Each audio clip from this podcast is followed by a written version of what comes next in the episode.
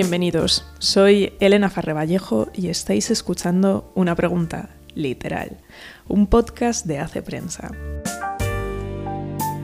Bueno, la pregunta de esta semana viene de una pregunta que me han hecho ya varias veces y que yo me he tomado la libertad de reformular y generalizar. La pregunta original es si no me agobio con todos los libros que salen mencionados en las radiografías del lector y que yo no he leído. Si no me agobio con, con una lista de libros por leer que semana tras semana y conversación tras conversación pues va en aumento y se va haciendo cada vez más larga. Y la duda de fondo que yo detecto es qué hacer con tantos libros por leer y tan poco tiempo. Pregunta que yo presupongo se hace más de un lector asiduo. Pues bien, empezamos. Hace relativamente poco me encontré con un fragmento de una entrevista a Jorge Luis Borges, una entrevista que le hicieron en 1979 en la que abordaba el tema de la lectura. La calidad del audio del fragmento que yo vi en vídeo es bastante malo y por eso os tendréis que contentar con mi voz leyendo la transcripción, ya lo siento. Pero dice Borges, yo aconsejaría lo que mi padre me dijo, que leyera mucho ante todo, sobre todo que viera en la lectura no una obligación, sino un goce. Creo que la frase lectura obligatoria es un contrasentido. La lectura no debe ser obligatoria. Debemos hablar de placer obligatorio. ¿Por qué? El placer no es obligatorio, el placer es algo buscado. Felicidad obligatoria.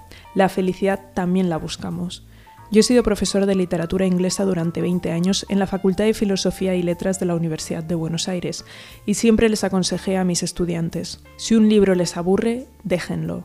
No lo lean porque es famoso, no lean un libro porque es moderno, no lean un libro porque es antiguo. Si un libro es tedioso para ustedes, déjenlo.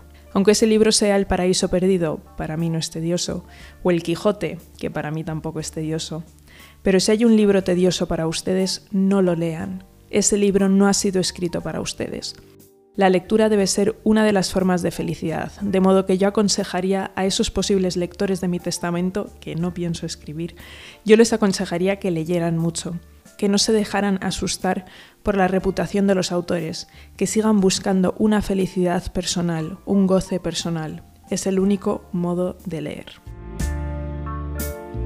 Pues bien, he leído este fragmento un poquito más largo porque creo que en él está en él podemos encontrar una respuesta o parte de la solución al agobio que plantea ese tantos libros por leer y tan poco tiempo. Porque si se contempla la actividad de la lectura como una fuente de placer y no de obligación, una gran parte de la cuestión se soluciona por sí misma, porque si estamos disfrutando de algo, no sentimos o no deberíamos sentir ansiedad por disfrutar de lo siguiente. Si somos felices, no estamos pensando y buscando la siguiente felicidad. Pero en cambio, si contemplamos la lectura como un deber o como un peaje que hay que pagar para poder decir hasta cierto punto soy mejor porque he leído, mira qué culto soy porque he leído estos, este número de libros o estos libros tan reconocidos, pues ahí es cuando se empiezan a filtrar todos los agobios y todos los pesares. Y trayéndolo a mi experiencia particular, yo no me agobio en exceso al saber que he leído poco, o más que poco, que aún me queda mucho por leer, que tengo muchas, muchísimas lagunas aún por rellenar. Y me comentaba una amiga hace poco que se me notaba muy en paz con esta situación, con el hecho de estar expuesta constantemente pues, a una cantidad notable de libros que aún no había tenido la posibilidad de leer. Y la verdad puede que suene algo cursi, pero es porque esa exposición a todo lo desconocido me da esperanza, me da ganas, el, saber que aún me quedan tantas cosas buenas por leer y que, y que es muy, muy previsible que aún llegado el final de mis días, pues ese torrente de libros buenos no se acabe. Me consuela el saber que siempre voy a estar acompañada por libros que voy a disfrutar, que hay tanto bueno por leer, que, que no se va a acabar nunca. Y mm, no, no, me agobian esta falta de lecturas en exceso, no voy a negar que a veces no me entre ese pequeño pellizco de pesar porque disfruto de lo que leo y de lo que hago en presente. Y si algo no me gusta y no estoy haciendo una crítica de ese libro, pues lo dejo estar. así de sencillo, porque aunque los libros se hayan convertido en parte de mi trabajo, me niego a que su razón primordial de estar en mi vida no sea por gusto y por gozo. Y esto no significa que, se deba leer simplemente por diversión, porque si esta es la principal razón, pues también se puede encontrar dicha diversión en Netflix o en un videojuego. Pero el gozo que nos pueden dar los libros, un libro, ese gozo muy particular de la literatura, con mundos que hacemos propios, con ideas que navegamos, con contradicciones que intentamos abarcar, pues es algo que cuando se experimenta te quita el resto de pesares.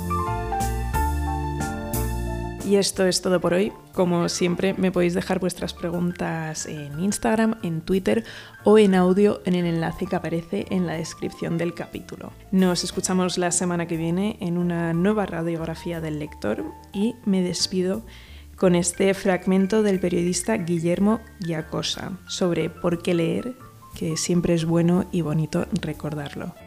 Nos escuchamos la semana que viene, pero hasta entonces, feliz lectura. es importante leer porque es como elegir entre muchas vidas. Si uno ve todos los libros que están en torno a uno y sabe que el dedo va a escoger uno de ellos, sabe que va a optar por uno y va a renunciar a miles, pero siempre va a optar por otra vida distinta y paralela a la que uno tiene. Es una suerte de penetrar en las fantasías, en todo aquello que uno no puede hacer y salir del mundo en el que está. Para mí ha sido lo más importante que me ha ocurrido en mi vida, tener una madre profesora de literatura, eh, tener un padre insomne, es decir, mi mamá leía de día y mi papá leía de noche, pero siempre había alguien leyendo en mi casa.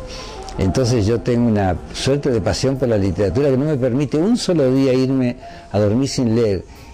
Y es increíble cómo me cambia cada día día a día me cambia la vida la lectura, ¿no? Como las nuevas ideas transforman mi orientación, mi pensamiento, me enriquecen, me emocionan. Yo he salido a la calle así casi con ganas de gritar y abrazar a la gente por una frase de Hermann Hesse, de Marca Yamo, de Jalil Gibran, que me fascinaron y que me siguen fascinando todavía.